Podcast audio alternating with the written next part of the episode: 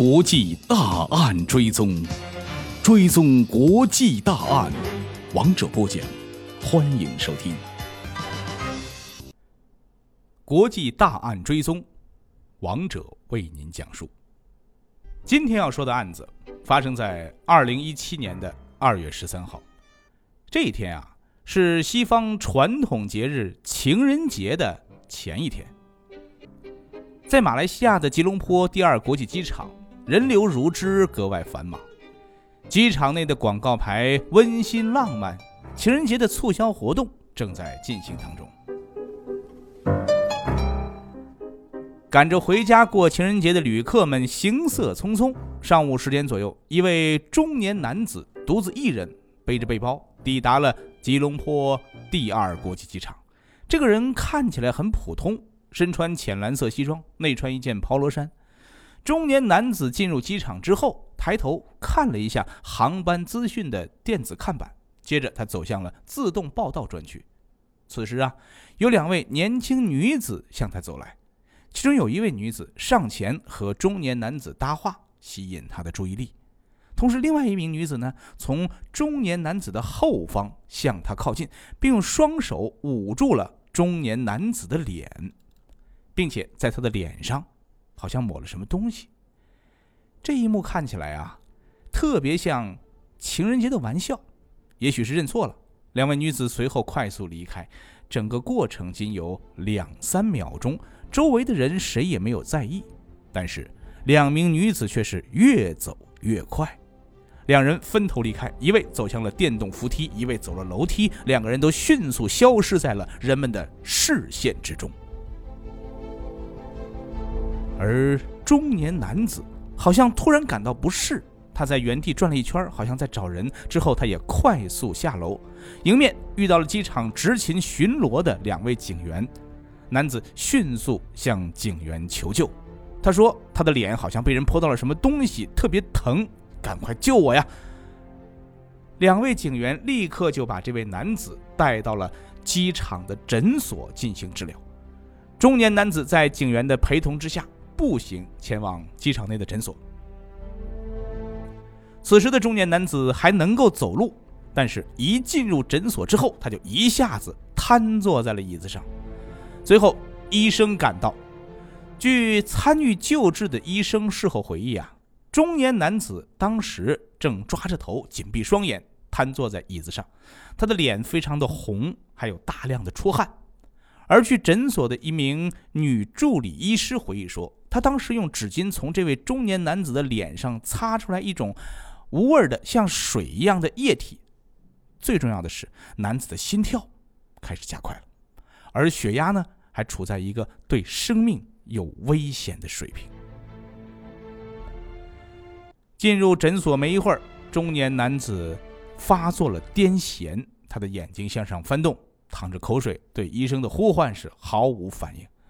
当时诊所的几名工作人员想把这个中年男子抱进手术室进行治疗，但是由于他的躯体较大，就是说这个人很胖，无法将他抬到床上进行救治。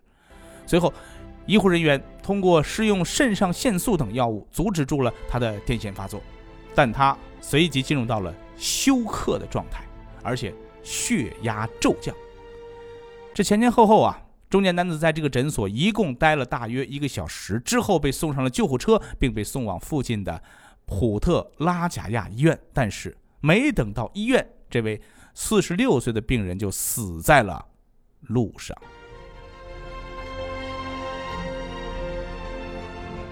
而这位中年男子死后不久，他的身份就被证实了，他叫金正男，他是。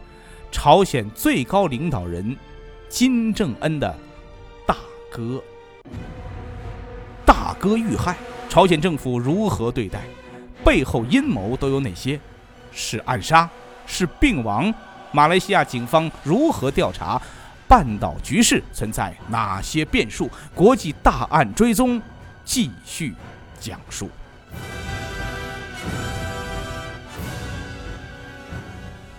在吉隆坡第二国际机场遇害的，居然是朝鲜最高领导人金正恩的大哥，一时媒体争相报道，各国外交部也纷纷表态，表示关注此事。而事发当地的警方也是非常重视，迅速行动。机场是有监控的，警方立刻根据监控线索锁定了两名嫌疑人，就是前面所说的两位女子。很快，警方抓住了这两位女子。她们是什么人呢？他们为什么要杀害金正男呢？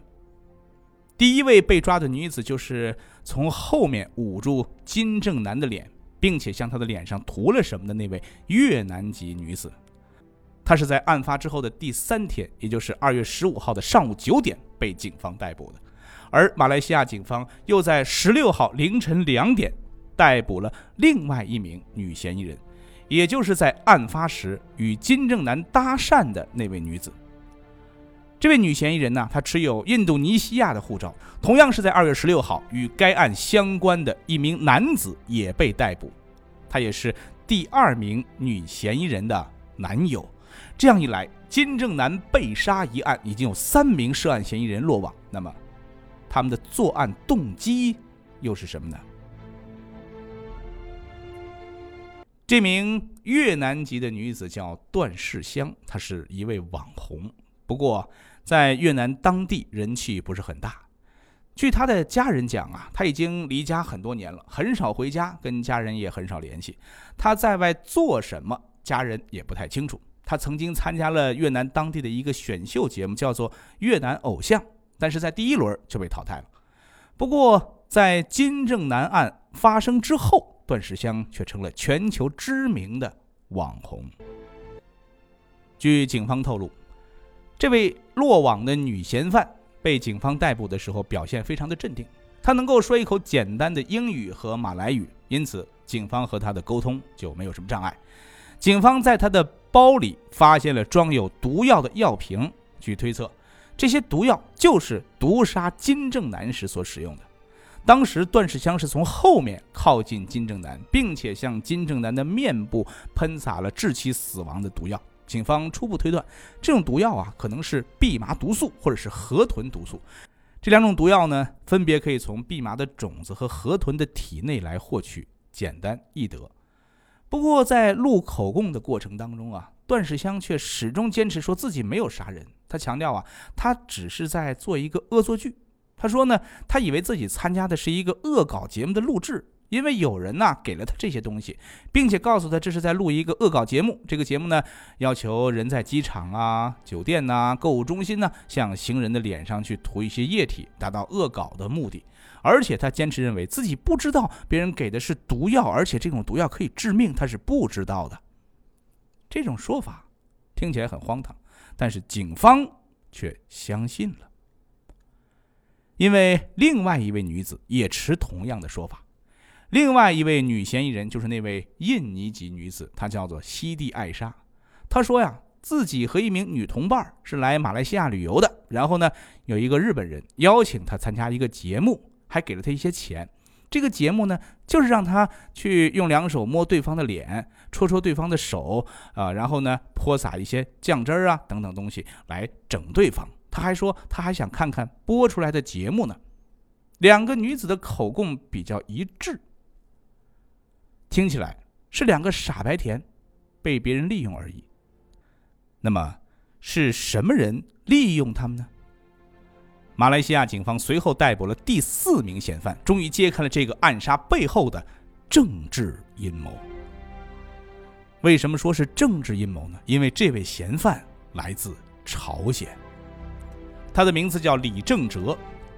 李正哲，一九七零年五月六号在朝鲜平壤出生。此人两千年毕业于金日成综合大学，这所大学是朝鲜的第一学府，汇集了全国的精英学子。李正哲曾经多次进出马来西亚，警方的调查显示，他很可能是朝鲜侦察总局或者是国家保卫省的特务。那么，他是否是金正男案的主谋呢？还需要进一步的调查。但是调查。还没来得及进行，朝鲜特务暗杀金正男的说法就引爆了媒体，更引爆了朝鲜和马来西亚两国的外交战。国际大案追踪，下集继续。国际大案追踪，王者播讲。